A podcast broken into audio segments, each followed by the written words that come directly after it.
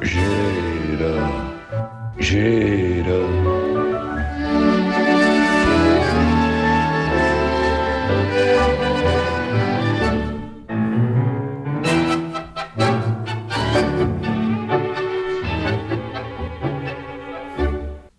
Claro, tiene usted razón. Bueno, no voy a tenerlo.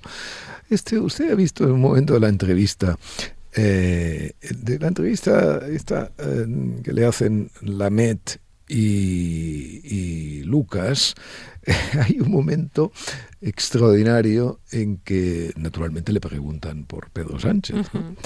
Y dice, dice, no, yo no enjuicio a nadie, ni, ni hago ninguno, yo solo observo. Sí, dice, no, no soy juez de nadie ni estoy en la vida política. Exactamente. Solo intento comprender cuáles son los vectores que hoy existen en la política. Pero vuelva a decir esa frase de yo no enjuicio. ¿Cómo dice? No soy juez de nadie ni estoy en la vida política. Bien. Eh, la uni- el único problema es que en esta, a lo largo de toda la entrevista, el señor Alfonso Guerra, eh, que fue vicepresidente del gobierno durante muchos años, González. enjuicia a todo Dios. Ya. Enjuicia cualquier cosa que le pasa por delante de los ojos, como es natural por otra parte, ¿no? Y excepto cuando llegamos a Ez, Ya. Que es como se llama. se vence, se vence, se vence. En, En fin, fin. en las entrevistas eh, y los comentarios de Alfonso Guerra respecto al Partido Socialista y respecto a la debacle de la socialdemocracia son ya un género en sí mismo, que es el, el género de la hipocresía y del vencimiento. Eh, bueno, ¿todo bien, Santos? Todo bien. Yo lo veo muy contento a usted. Ha estado de vacaciones, ¿no? Eh, sí, he estado, he ¿Dónde estado, de, he estado? de vacaciones, he estado en ¿Puede Ámsterdam. contarlo? Ay, qué bien, qué maravilla. Sí, sí, he estado en Ámsterdam. eh, he estado en Ámsterdam mm, eh, con el motivo eh, fundamental de ver eh, la exposición de Vermeer. Bueno, como, o como les llaman los... eh, cuando descubrí cómo, cómo llaman en holandés a Vermeer o a Vermeer, eh, me quedé abso- absolutamente sorprendido. Le llaman femia. Claro, sí. Bueno, ¿Cómo que claro? ¿Usted, Bueno, y al- usted al ¿por, qué, por qué seguro- dice usted claro? ¿Usted, usted se había enterado alguna vez sí. de esto? No, sí, hombre, no. tengo amigos holandeses. Santos. Mire, el que Soguda, por ejemplo. Juda también es un nombre que nos es extraño. Femia. Bueno, entonces A ver, cuénteme. en Budapest eh, he paseado muchísimo. Ajá. He paseado de una manera, en fin, compulsiva, como eh, lo hago siempre que puedo en la vida, en los días corrientes y también, por supuesto, cuando estoy de, de vacaciones. Hace poco leí un artículo que le encargué que, que eh, tradujera o que, en fin, lo- Me recomendó, yo siempre le hago caso a sus recomendaciones. Bien. Entonces, me- Lea lo que en dice. el New York Times era Andrew McCarthy sobre eh, una, era una defensa del paseo. Y se titulaba Sea cual sea el problema, probablemente se solucione caminando. Era Bueno, no es exactamente del todo cierto. Hay problemas que resisten perfectamente el- la caminata, pero es una buena intención. Ujú. Hay un parrafito ahí sobre la creatividad que es el que es el que tenemos que leer. Ok, dice, hay abundantes testimonios de que un buen paseo alimenta la creatividad. William Wordsworth juró por caminar al igual que Virginia Woolf. También William Blake. Thomas Mann nos aseguró, los pensamientos vienen con claridad mientras uno camina. J.K. Rowling observó que no hay nada como un paseo nocturno para darte ideas, mientras que la novelista de principios del siglo XX, Elizabeth Borna Arming, concluyó que caminar es la manera perfecta de moverse si quieres ver la vida. Bien. Dos cosas. Lo de Rowling, lo del paseo nocturno, es eh, absolutamente cierto, incluso de mañana.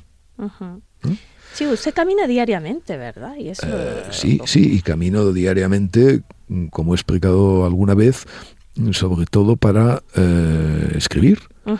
Mis columnas muchas veces vienen, vienen hechas eh, de vuelta del paseo, con aquel verso maravilloso. Ahora que he dicho esto, me, ha tocado esa tecla. También soy un jukebox de, de, versos. ¿eh? de vuelta del paseo, de vuelta del paseo donde junté una florecita entre los para una, donde junté una florecita para de vuelta del paseo. Coño a ver si lo digo bien. De vuelta del paseo donde junté una florecita para tenerte entre mis dedos un momento. Ese maravilloso poema de, de Cortázar eh, que se llama Pameos, de un libro, un libro extraordinario que me regaló su traductor, no, su traductor no, su, el traductor de, de Joyce, eh, Víctor Pozanco, hace muchos años, eh, en una edición de Ognos maravillosa que de esa colección tan bonita que lleva el, el verso de Cernuda y, y que se llamaba en la antología esa Pameos y Meopas, ¿no? un título tan corta, tan cortasariano. Sí. Eh, bueno, pues eso, eh, de vuelta al paseo, me junté una florecita para tenerte entre mis dedos un momento. Pues de vuelta al paseo, digo, eh, suelo tener mis columnas, si no escritas, como mínimo armadas, de tal manera que luego se produzca en el gabinete, en la silla donde procuro estar lo menos posible, porque si no se pone el culo gordo, como dice nuestro abreu. Eh, entonces sacármela como, como esas tiras de, de los mm, de los antiguos teletipos, ¿no? que se, salían como unas, unas, unas tiritas amarillas que tenían, tenían mm, grabados, agujereadas, bueno, todas esas cosas. Entonces es como si sacara la cinta y tal. Bueno, resuelve muchas cosas un paseo y tiene razón Rowling con esto de la con esto de la, de la noche. Efectivamente, a veces eh, la oscuridad, el silencio y el, y el ruido de tus eh, zapatos eh, en la ciudad eh, bueno, porque por supuesto yo eh, básicamente hago de los paseos en la ciudad, porque en, la, en el campo estás sometido a toda suerte de peligros y de, de, cosas que muy, muy, muy, en fin, que requieren una vigilancia absoluta. Entonces, claro, como requiere una hay dos condiciones para el paseo importantes. Una, no ir demasiado rápido. Es verdad porque si eh, la energía la destinas a correr eh, o a caminar muy deprisa, mm, entonces eh, no se te ocurre nada porque todo estás, toda la energía está, en fin, destinada a eso, ¿no? Y, y dos, Mm, dos, no sé qué iba a decir. Eh, dos cosas, una ciudad, me imagino. Sí, exacto. ah, sí, sí. Y necesitas, claro, no, no, tener, necesitas no tener peligro. ¿No? O sea, que te ataque eh, un león o cualquier, o un perro de esos perros eh, odiosos que también existen en el campo, mucho menos odiosos en el campo que en la ciudad, pero mucho más peligrosos. Odiosos siempre, en el campo y en la ciudad los perros, como usted bien sabe.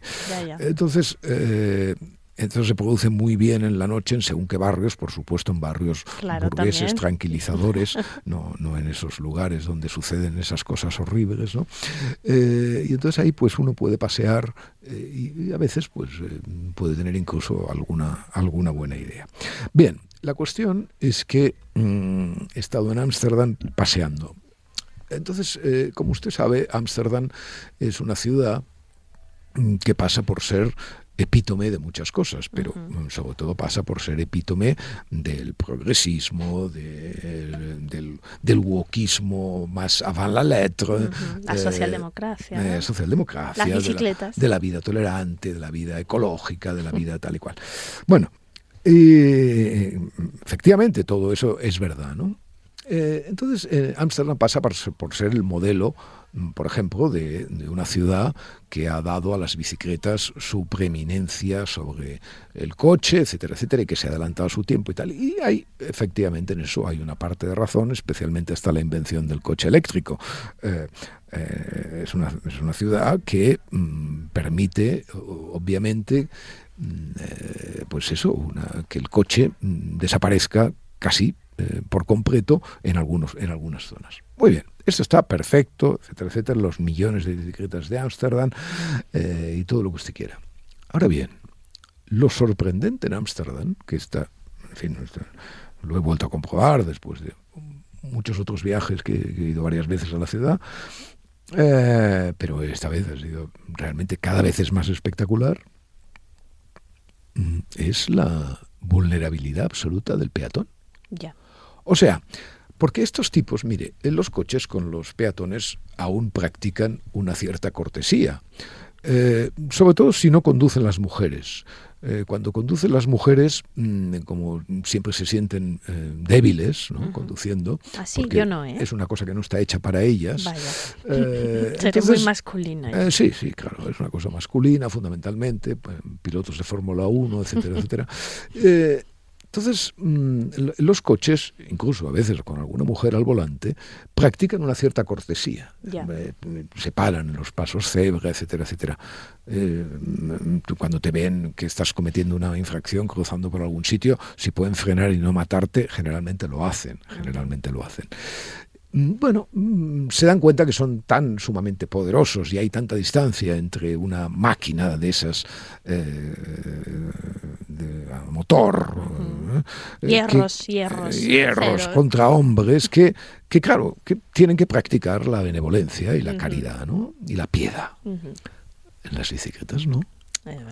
Las bicicletas, imbuidas además de esa especie de superioridad moral que tan bien distingue a los ecologistas de izquierdas, ¿no? que, tienen superioridad por los cuatro costados, evidentemente, de, su, de su conciencia, bueno, pues eh, se abalanzan sobre el peatón de una manera eh, absolutamente despiadada. Por lo tanto, evidentemente, Ámsterdam es una ciudad mucho más peligrosa que Los Ángeles para ir, por supuesto, caminando. ¿Eh? Porque la posibilidad de morir o de enfermarte gravemente, por un, lesionarte gravemente por un atropello en una bicicleta, etcétera, etcétera, es extraordinariamente alta. Extraordinariamente alta. Y luego, el lugar que los peatones ocupan en la distribución del espacio público, naturalmente es en fin, del liputiense. O sea, en realidad se dice, no, es que eh, Los Ángeles, para seguir con el ejemplo, no es una ciudad pensada para el peatón, no lo dudo, pero es que hay otra ciudad mucho más cerca y mucho más aproximada a nuestros burgos europeos, que evidentemente es la ciudad menos pensada para el peatón, que es efectivamente Ámsterdam y sus bicicletas y en general casi todas las ciudades de Holanda. Porque, por ejemplo, Utrecht es otro ejemplo absolutamente espantoso de eh, aniquilamiento del, eh, del, peatón. Entonces, claro, eh, esto mm, obliga a bastantes reflexiones sobre el modelo de ciudad que, que queremos a veces, ¿no? Porque a veces el tiro sale por la culata. Y entonces toda esta, toda esta gentecilla que a bordo de una bicicleta se sienten em, imbuidos de una prepotencia extraordinaria, porque además están haciendo salud, están haciendo ejercicio, etcétera. Por cierto, no entiendo por qué Ámsterdam no tiene la esperanza de vida más alta del universo, ¿no? Porque claro, con la cantidad de los, pulmones tan desarrollados, etcétera, etcétera, debe ser porque la bicicleta, esto lo escribí creo hace algunos años, la bicicleta es a eh, a, los holandeses lo que el vino tinto a los franceses, que es eh, la excepción francesa, que se llama, o, la excepción holandesa. ¿Por qué digo esto? Porque digo que una había un, un, eh, un, lugar común en la, en la medicina europea que decían, pero bueno, pero ¿cómo los franceses no se mueren no se mueren eh, cada año de infartos, de colesterol, del cáncer, con la cantidad de mantequilla que comen y con la cantidad de porquerías de esas, de, vejigas y tripas de todo tipo de cosas, etcétera, etcétera. Eh, bueno, pues era por el vino tinto. Decían los taninos y todo. Esto últimamente se ha puesto muy en duda, etcétera. Pero bueno, los, los, los, que nos gusta el vino, pues insistimos, insistimos. que nos gusta el vino las mujeres, insistimos en este, en este asunto, ¿no? Eh, entonces, ¿qué pasa con Ámsterdam? pasa pues lo mismo, pero en vez del vino tinto... Con las bicis. con las bicis. ¿eh? Eh, porque claro, la cantidad enorme de lácteos que trasiegan esas gentes solamente pueden ser compensadas por un durísimo ejercicio físico, ¿eh? Eh, que es el que practican en los canales y en los paseos mis queridos holandeses. Una ciudad, por cierto, que ya sabe usted eh, que los catalanes eh, admiran mucho, ¿no? Porque encuentran con ella... Ah, no sabía que... Sí, sí, encuentran con ellas unos... Bueno, esto encuentran con ella unos grandes parecidos, sobre todo desde que vino Cruyff, ¿no? O sea, no estamos hablando de los tiempos de Spinoza, ¿no? Cataluña, Spinoza todavía es un gran desconocido, pero Cruyff no, eh, Cruyff no. Cruyff, ese tipo tan simpático y tan genial, pues efectivamente puso de moda Holanda. Luego también, a propósito del, del éxito de Cruyff, eh, mm, Jordi Pujol pasó del modelo de defender el modelo de la socialdemocracia sueca a defender el holandés, cuando giró un poco más a la derecha y tal. muchas coincidencias. Otra coincidencia más. Eh, las putas. Mm, usted sabe que Barcelona es la ciudad con más putas del mundo, ¿no? No lo sabía. Sí, putas y psicoanalistas. Psicoanalistas después de Buenos Aires, pero eh, que más o menos es lo mismo, ¿no?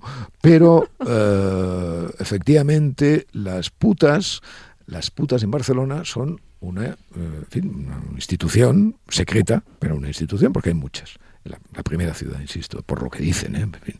por lo que dicen los, las estadísticas que no sé cómo se hacen. Los papers. Pero lo dicen. Y, claro, ya sabe usted las putas en Ámsterdam, ¿no? las tienen, tienen un barrio maravilloso donde pasean los niños con las ensaimadas para, para ejercer el proceso de socialización, ¿no? que, es lo que, es lo que interesa hacer. Y luego hay otra cuestión muy importante también, que también en eso Cataluña eh, y especialmente Barcelona es pionera, que es los fumados, ¿no? los fumados. Eh, Barcelona es la ciudad que eh, trasiega con más drogas de, de Europa y Ámsterdam viene inmediatamente después, etcétera etcétera. Tengo ganas de leer algún estudio serio, que debe de haberlos, pero no lo he buscado todavía con mucha atención, sobre el impacto del fumadero eh, en Ámsterdam, ¿no? Porque no parece ser tan positivo como muchas veces se, ha dicho, ¿no? Toda esta emergencia de los coffee shops y tal. Claro, el que vayan fumados y que además vayan en bicicleta, mm, comprenderá usted que eh, eh, duplica o aumenta exponencialmente el, peligro para el peatón. Pero ha sobrevivido usted. Sí, bueno, he sobrevivido gracias a mi agilidad legendaria. Eh, en todo caso, mm, todos estos asuntos que tratamos como las cosas deben tratarse en nuestros coloquios, eh, riéndonos un poco de ellas, mm, son muy importantes justamente ahora que el, hoy empieza, está usted al caso, ¿no? Que hoy empieza la campaña electoral, ¿no? Sí, entre hoy y mañana, sí, esta madrugada. Mm, bueno, eh, bueno, no, sí, entre hoy y mañana. Sí, sí, sí, mañana, ¿no? Sí. Esta noche, digamos. Esta madrugada, sí. Bueno, las elecciones municipales... Del 28 de mayo son eh, las elecciones, desde luego, que más afectan a la vida de las personas. Totalmente, ¿Mm? totalmente. Eh, son además elecciones que no se prestan demasiado al, eh, digamos, a la trampa ideológica o a la mentira programática, ¿no? Porque, claro, todas esas... Nadie se puede poner en una ciudad Mm, a, metaforear demasiado.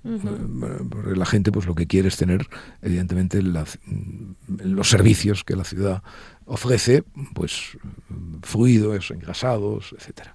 Por lo tanto, eso ya es una ventaja porque en las digamos en la discusión política se puede mentir menos o, hay una necesidad digamos eh, fáctica de eh, que, se, que se nota con, con mucha mayor eh, con mucha mayor asiduidad. Y eso las hace unas elecciones muy interesantes. Bueno, y, en sitios más pequeños, que las ciudades la gente se conoce, entonces es mucho más difícil que... Claro, engañar y corromper y todas estas cosas. Por ejemplo, eh, Puch y su hermano, ¿no? Que se conocían tanto, ¿no? ¿Eh? Eso está bien, ¿no? Porque Morella allí tenían, tenían un conocimiento esencial, ¿no? Bueno, eh, entonces, lo que quiero decir con esto es que eh, estas elecciones son Mm, pues tan importantes como son siempre las municipales, porque los grandes temas en, la ciudad están realmente los grandes temas políticos.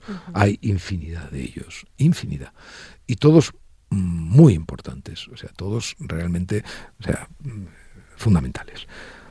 Eh, el domingo me ocuparé de algunos y, por lo tanto no voy a adelantarlos ahora. Pero hay uno, hay uno que sí que voy a tal, que es esta comparación entre eh, la comparación sistemática que hay entre Madrid y Barcelona. Eh, en, esta, en esta comparación, en la, cual ahora está muy, muy teñida de, ideología por la presencia eh, digamos, muy absorbente y muy, muy del liderazgo de Isabel Díaz Ayuso, que ya sé que evidentemente no es la que se presenta a la alcaldía de Madrid, pero como si lo fuera, ¿eh? como si lo fuera, porque Madrid es un DF. ¿eh? Claro. entonces, mm, pero más allá de eso, hay dos discusiones fundamentales sobre el papel mm, de una y otra ciudad. Una es la enorme ventaja que tiene Barcelona eh, realmente como trama. Yo soy muy crítico, y me ha oído usted muchas veces, con eh, los conocimientos mm, culturales, eh, políticos de Ada Colau, su equipo de gobierno, etcétera, etcétera. Pero mire, hay una cosa que me parece que esa izquierda, esa izquierda woke, hace, ha hecho bien. A ver.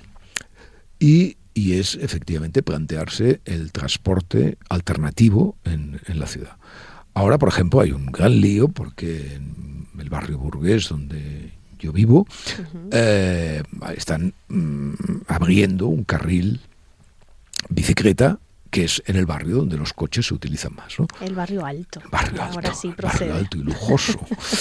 Eh, allí, eh, efectivamente, la gente se queja porque la gente utiliza mucho el coche. Y además hay muchos eh, colegios iban eh, las mamás llevando a los niños, y digo las mamás porque suelen ser el 90% de las mamás, aunque de vez en cuando también hay algún hombrecillo. Y, y entonces, mm, eh, bueno, ahí hay una, una discusión sobre ese carril. A mí me parece muy bien, insisto, siempre y cuando no lleguemos a Ámsterdam, ¿no? Lo que está haciendo Ada Colau tal. Es verdad que no tiene un sentido estratégico, yo creo que le falla un sentido estratégico de lo que es el conjunto de la ciudad, ¿no? Porque no, veo no veo en ella un pensamiento como lo veía pues en Maragall, en, eh, en Acevillo, que es muy crítico. Acevillo era el, gran planificador, digamos, de la Barcelona olímpica o uno de los grandes planificadores con Boigas. Y ahí sí que había efectivamente un pensamiento global en la ciudad. Pero eh, y Ada Colau no lo tiene. Pero, por ejemplo, ese planteamiento suyo de las eh, superislas, ¿no? Eso, que está convirtiendo algunos, algunas calles en lugares donde, algunas calles en ensanche, como por ejemplo la calle Consejo de Ciento, en, calles donde no pasan coches a lo largo de un de, bastantes kilómetros. Bueno, yo creo que esa, esa especie de, de fuerza y de, y de vocación para mantener la trama civil paseable de Barcelona es, eh, merece eh, recompensa. Ah, y limitar el coche eh, me parece bien. Por ejemplo, entonces me parece muy mal, por ejemplo, lo que está haciendo con los taxis, lo, que, lo que está haciendo con las, las Barcelona. Es muy difícil encontrar un taxi a determinadas horas. Me parece muy mal lo que hace con, con las compañías extras de transporte. O sea, me parecen mal algunas cosas. Pero respecto de esa necesidad de dar a entender que la hora del coche en la ciudad ha pasado, o, ha pasado en el sentido de que tiene que ser otro su lugar, me parece completamente válida porque para respetar la trama. Madrid esto lo lleva con más dificultad, ¿eh? porque Madrid es una ciudad mm, que no eh, fue, o sea, Madrid todavía eh, parece una ciudad de agregaciones, ¿no? O sea, una ciudad donde se han ido agregando piezas y donde, por decirlo de alguna manera, el argumento general falla. Y eso hace que, mm, por ejemplo, Madrid pasear, pasearlo, como decíamos antes, ¿no? sea algo eh, mucho más difícil.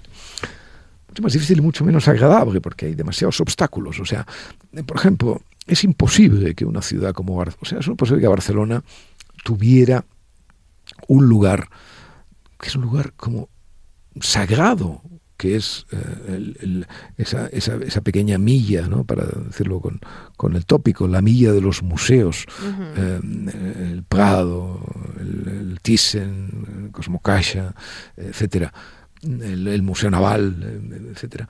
Toda esa, esa, ese, ¿usted, ¿Usted se da cuenta cómo está eso? ¿Cómo está desde hace no sé, 100 años, o sea, no, como está por el pobre Almeida que ha sido incapaz de arreglarlo o porque los planes de Alberto Ruiz Gallardón se frustraron porque la loca esa de, los monos se, se, ató a los árboles y tal y no sé qué y no ¿Se refiere usted a la baronesa? Sí, sí, a la baronesa. Thyssen. A la baronesa Thyssen, que amenazó con atarse a un plátano, ¿no? Ir de plátano en plátano como si fuera, bueno, de liana en liana. Eh, eh, bueno, eh, claro, entonces, usted se cree, eso en Barcelona es imposible. No hubiera pasado. Es verdad que Barcelona tiene las ramblas como si fueran un vertedero, ¿eh? porque nada explica mejor que una cierta decadencia del sistema cultural catalán que lo que las ramblas eran hace 40 años y lo que son ahora, ¿no? Solamente por los kioscos, donde ahora solo venden almendrados y revistas pornográficas. Bien, pero hay una cosa en la cual, evidentemente, la distancia entre Madrid y Barcelona crece y crece y crece, que es el comercio. Ya. Eh, esto, esto de los de los chicos estos de catalanes que quieren ser holandeses, me gustaría que aprovecharan el momento para eh, darse cuenta de algo, por ejemplo, que en Ámsterdam es eh, absolutamente cotidiano y banal, incluso en los buenos lugares. ¿no? Es, usted en Ámsterdam quiere ir a comer a un buen restaurante, ¿eh? no digo a un Vips o a algún a las 5 de la tarde, a las 6 de la tarde, a las 7 de la tarde, a las 4 de la mañana, etcétera, etcétera, y puede ir perfectamente, porque hay unos horarios continuados y tal, porque se ve que no tienen el síndrome del pobre Adrià, que trabajaba muchas horas. Entonces, Igual que la Ciudad de México, Nueva York y las grandes ciudades. que, pero pues, en, Europa eso eh, es más chocante y realmente el, caso de Ámsterdam es espectacular. Bueno, los catalanes que tanto se quieren parecer a los calvinistas en ese deberían aprender, deberían aprender del trabajo y tal, porque eh, evidentemente Barcelona es una ciudad muerta es una ciudad muerta, eh, fuera de los horarios laborables. Cada vez se parece más a una ciudad de provincias francesa, de esas que a las 12 de, la mañana cerraban, cerraban la, la boulangerie y, la abrían a las 5 de la tarde, porque, y, luego la cerraban a las 7. o sea, el, estado del bienestar este de nuestro Macron, que claro, naturalmente les ha puesto un, un par de años más a la boulangerie para que sigan abriendo a las 12, cerrando a las 12 y abriendo a las 5. Bueno, esa locura. Eh, esta mm, potencia madrileña, ¿no? O sea, esta, esta idea de que eh, visible desde el primer momento de que aquí hay la agitación del dinero, la agitación del intercambio, que evidentemente no, no, se refiere solamente al, dinero o a la tal, sino también a las ideas y, a lo que provoca esas, esas puertas abiertas. Claro, realmente yo que me paso la vida entre una ciudad y otra, eh, realmente cada vez tengo la sensación, cuando estoy en Barcelona, de vivir en, un, en una especie de funeral, funeral de, de, sí, sí, de, de, provincia francesa, ¿no? donde efectivamente las cosas todavía discurren con los viejos horarios y tal. No me extraña nada la decadencia eh, económica barcelonesa, pero nada, nada en absoluto, porque más allá de los eh, grandes números, evidentemente esa, esa falta de picardía, por así decirlo, de la vida eh, que pasa en Barcelona, esa falta de picardía exactamente, o sea, esa, malicia que da el comercio, el tener que ganarte la, la pasta chuta que decía antes del, del mediodía, de, de vender, de salir, de abrir, de la iluminación, de tal, evidentemente ha hecho de ha hecho de Barcelona una ciudad en, decadencia. Y, esas, y esas dos cuestiones que hemos comentado, mm, la trama y la agregación mm, respecto de los paseos, respecto de la vida urbana y de la y, esta cuestión del comercio son los asuntos que en estas elecciones, si fueron unas elecciones intelectualmente serias, como debían serlas todas, más allá de la broma y más allá de, las, de lo bien que nos lo pasamos en campaña con las tonterías que dicen, eh, hacen de estas elecciones una, una cuestión importantísima. Aparte, insisto, de los muchos otros temas que están vinculados a este asunto. Eh, no quiero dejar esto de las elecciones, ¿eh? eh porque hay otro asunto, ¿verdad? Eh, usted me mandó ayer una cosa de nuestra amiga Carmen Ladrón. Ah, sí, Carmen Ladrón de Guevara, sí. Mm. ella puso un tuit comparando esto de que Bildu lleve en sus listas electorales a, bueno, a 44 etarras o personas que han cumplido condena, algunas de ellas por asesinato. Y ella decía, no oigo decir nada de los etarras en las listas de Bildu a todos los que se escandalizaron porque uno de los autores del atentado contra los abogados laboralistas de Atocha fuera en las listas de Falange. Bueno, uh, en todo caso, me parece muy oportuno que Carmela Donde Guevara, eh, que como saben ha escrito un libro de eh, sobre el, el, las víctimas las del víctimas, terrorismo de izquierda, ya hablamos de eso. Que ya, sí, del cual hablamos, sí, sí. Eh, ponga el acento en esto. Hoy también, por cierto, lo pone eh, la que es mi jefa en el periódico, Leire Iglesias, Leire uh -huh. Iglesias en una columna que escribe que está, que está bien, eh, que está bien, pero que claro, eh, olvida un hecho mm, principal. Ella, uh -huh. como Carmen también, se escandaliza de que el señor eh, Inestrillas, por decir algo, eh, lo de señor, se presente en las listas de Falange, ¿no? que parece que lo han rechazado, no sé qué, por defectos de forma o no sé qué historias. Sí, sí. Y, y, bueno, está bien construida la columna, parece una especie de ironía y tal.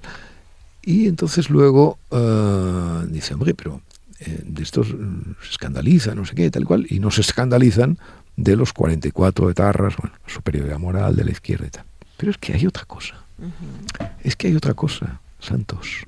¿Cuál cosa? Otra cosa importante que, en la cual usted ya debería haber eh, caído en ella. Uh -huh. a Vamos a ver, estimadas Carmen y Leire. ¿Cuántos votos tiene eh, previstos obtener Falange española? Ya. Muy pocos. Muy pocos, ¿verdad?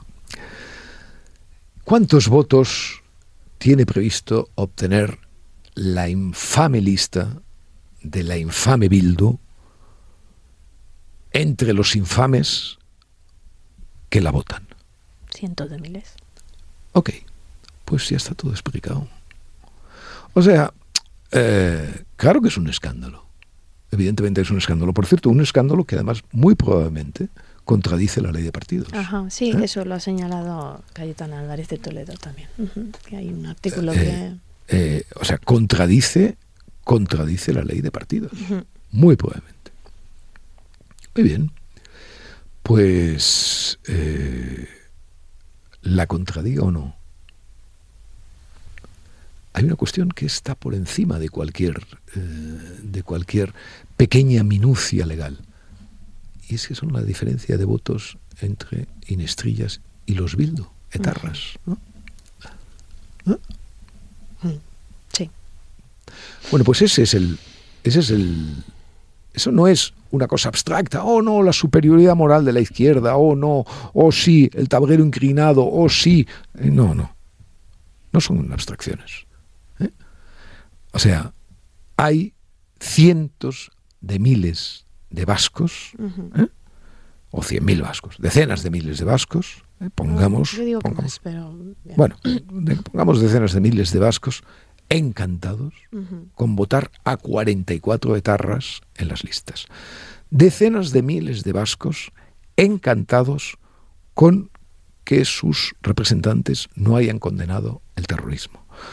Encantados con, eh, con lo que resulta de esta falta de condena, es decir, encantados con lo que ellos siguen llamando o pensando la lucha heroica de los etarras contra el opresor Estado español. Y eso es todo. Y eso es todo. Luego uno puede decir que las complicidades de los socialistas, por supuesto, y todas estas cosas, pero no, es que eh, el núcleo esencial del problema no es ese. Ya que sea socio de gobierno. De, de, sí, del gobierno, por supuesto, pero el núcleo también. esencial del problema es que eh, la infamia de Inestrillas tiene 100 votos uh -huh. y la infamia de Bildu tiene 100.000. Uh -huh. Y todo lo que no parta de esto es, eh, como decimos eh, allí, fe, bula, culoms. ¿okay? Que dicho sea Uh, literalmente es hacer, volar palomas. Y espero que no se le pasara mm, este artículo con que la alcaidesa despidió el otro día a, a mi amigo y compañero, compañero además en el mismo periódico durante muchos años, Enrique González. Sí, ¿Se refiere a la defensora del lector del país, Soledad Alcaide? Sí, sí. Sí, lo leí, lo leí. Sí, ¿no? Sí. Eh, bueno, de ese, de ese artículo, en fin, eh, eh, al cual no adjetivaré, hay una cosa, hay una cosa, bueno, o que sí adjetivaré de ese artículo. Sin decir palabrotas, porque no. Este espacio de nuestras conversaciones es tan civilizado que. Ese artículo desabrido, Gracias. eh, grosero con Enrique, eh, Sí, sí. con la caspa, con toda la caspa esa de el pelo de la dehesa, del igualitarismo, etcétera, etcétera, mm, rezumando, ahí destaca, destaca eh, esa vieja, mm, ese viejo tópico eh, infumable de que el periodista nunca es noticia. Sí, sí. ¿eh? que así con, el, con ese broche acaba la alcaidesa su, su artículo. Usted sabe lo que es una alcaidesa, ¿no? Eh, sí, bueno, que- la que dirige una prisión. Muy bien. Eh, pues ¿Quiere que lea la última Mm. parte de la columna? sí, léala, léala. La última parte, bueno, sí puede ser poco porque no nos infectemos demasiado, pero bueno, eh, lo de la noticia, digamos. ¿no? La única receta está en los principios profesionales que esta redacción no puede ni debe olvidar, como el de que no es noticia lo que le ocurre al periodista. Claro, por lo tanto, ¿a qué publicar que la señora Soledad Alcaide había sido nombrada defensora del lector del país? Ya. Por ejemplo, ocupó un espacio generoso hace muy pocas semanas cuando eh, eh, Viva la Pepa la nombró mm, directora, de, Eh, directora defensora del lector, del cuando lector. la directora la nombró defensora. Por Y- no hablar de que son los propios lectores lo que, los que pidieron, digamos, que, que se hablara de la marcha de Enrique. Claro, claro, eso es lo, que eso no es lo que le su irrita, eso es lo que le irrita, eso es lo que le irrita profundamente, que sean los lectores, ¿no? Claro, porque dice, bueno, esto es un intelectual colectivo, sí, intelectual colectivo es como llamó, no Aranguren al país, sino como llamó Gramsci al Partido Comunista, pero bueno, en fin, eh, las alcaidesas es lo que tienen. Pero esa, pero esa cosa de, de que los periodistas no, no son noticia, eh, eh, es que me hace, o sea, realmente resume perfectamente el máximo, la máxima crudeza hipócrita de nuestro oficio. Porque, evidentemente, eh, bajo esa capa de modestia es eh, debajo de la cual se ha ocultado la responsabilidad del periodista. Claro, como el periodista no es noticia, hay que pedirle cuentas, por ejemplo. ¿A qué reprochar? Por ejemplo, estos que publicaron hace poco, eh, esto del hijo de presunto de don Juan Carlos, eh, tal y cual, que parece que han sí, publicado eh, un dos libro, ¿no? sobre un libro. eh, etcétera. Hombre, Eh, que- en el que exponen Claro. no solamente los casos de corrupción del rey Juan Carlos, sino que aparentemente tiene, tenía una hija. Claro, y que ha desmentido la hija y el, y el, y el Y el presunto propio- padre, propio ¿no? emérito, sí. Eh, no, la, la propia hija eh, ha- lo ha desmentido. Y el rey también en un comunicado. Sí, sí, también. pero bueno, pero en fin, es el rey, pues eh, que sabe él lo que ha hecho, ¿no? Pero la hija, la hija sí que sí que debe tener algún conocimiento, digamos. Ya, ya, ya. Bueno, pues esto, hombre, no, claro, pero claro, el periodista no es noticia. Nadie, nadie. Esto lo decía muy bien Pedro J, ¿no? Decía, el periodismo es política sin responsabilidad, con su habitual cinismo, ¿no? Efectivamente, claro, claro, naturalmente. Eso, o sea, esa es la, la cara B, ¿eh? o sea, la cara B, porque evidentemente el periodista, naturalmente, que sabe la alcaidesa, si a ella la ponen en las páginas de los periódicos cuando la nombran, y, y- y no digamos ya cuando muere un periodista o cuando pasa alguna cosa. En fin, es igual.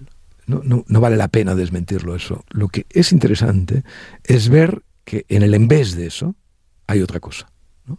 Y es la ausencia, la, célebre ausencia de la responsabilidad del periodista. Porque claro, si en realidad eso, como cuando decimos, ¿no? Este periódico ha podido saber, o nosotros, no, no, claro, claro, sí, oh, qué modestos son, qué modestos son. Mira, lo que hacen es eludir la cárcel, que es a donde tendrían que ir a parar muchas veces. Por cierto, eh, yo sobre esto de las despedidas tengo una cosa que es una marca universal. Eh, ya sabe usted que yo escribía en el, en, el, país. Sí, de usted no se despidieron. Tampoco, no, no, sí, que se despidieron, sí que, pues, claro, justamente. Santos, mm, me molesta profundamente que no conozca aspectos cruciales de mi biografía, ¿no? Porque usted está aquí por, por, experta y por, en fin, y por cantaora, pero sobre todo por experta. Recuérdeme lo que sea ahora mismo, no me acuerdo. Sí, se lo recuerdo, se lo recuerdo. Yo estaba escribiendo en El País cuando eh, el, periódico El Mundo me hizo una oferta mm, que me interesó y me fui. Y, entonces yo sí creí que tenía que despedirme de, mis lectores, en la, porque había mm, llevaba durante años, muchos años, una columna, y claro, tampoco me parecía que, en fin, la gente cuando se va, pues no se va. Bueno, se puede ir a la francesa. Enrique González también se despidió, ¿eh? Sí, eh, lo que pasa es que la gente no se enteró. Claro, se despidió de una manera elegante y con un artículo estupendo, eh, como muchos de los suyos, ¿no? Y, efectivamente, mm, yo hice pues lo mismo, ¿no? Ahora está de moda el ghosting, ¿no? Que es, es aquello que decíamos despedirse a la francesa. a la francesa. Pero bueno.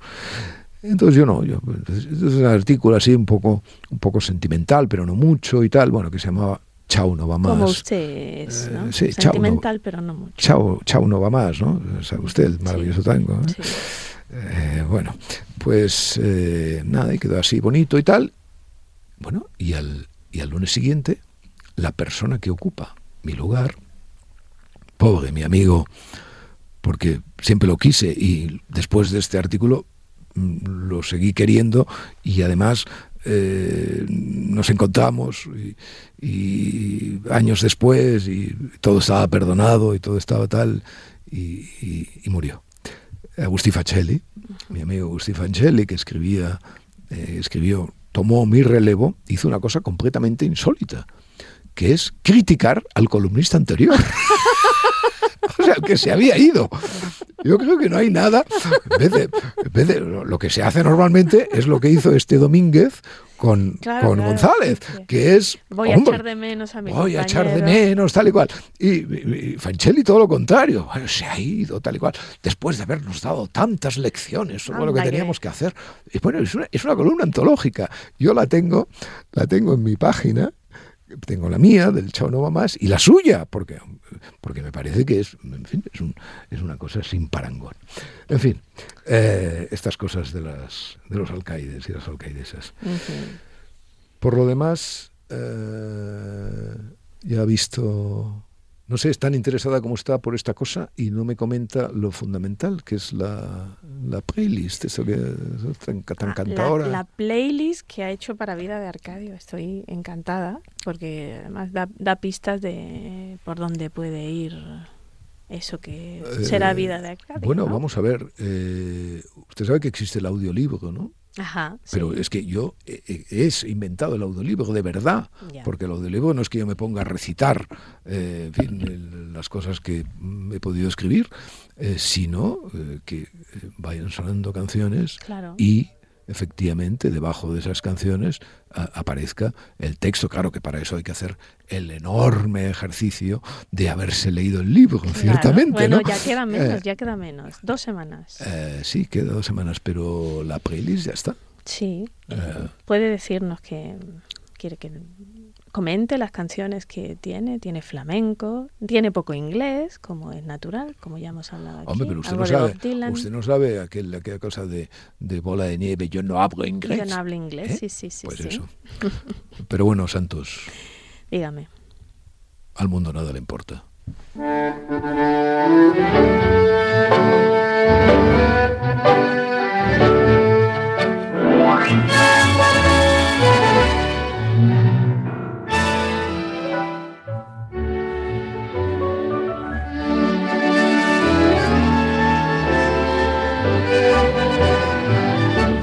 podcast de Arcadia Espada y El Mundo con la colaboración de Yaiza Santos.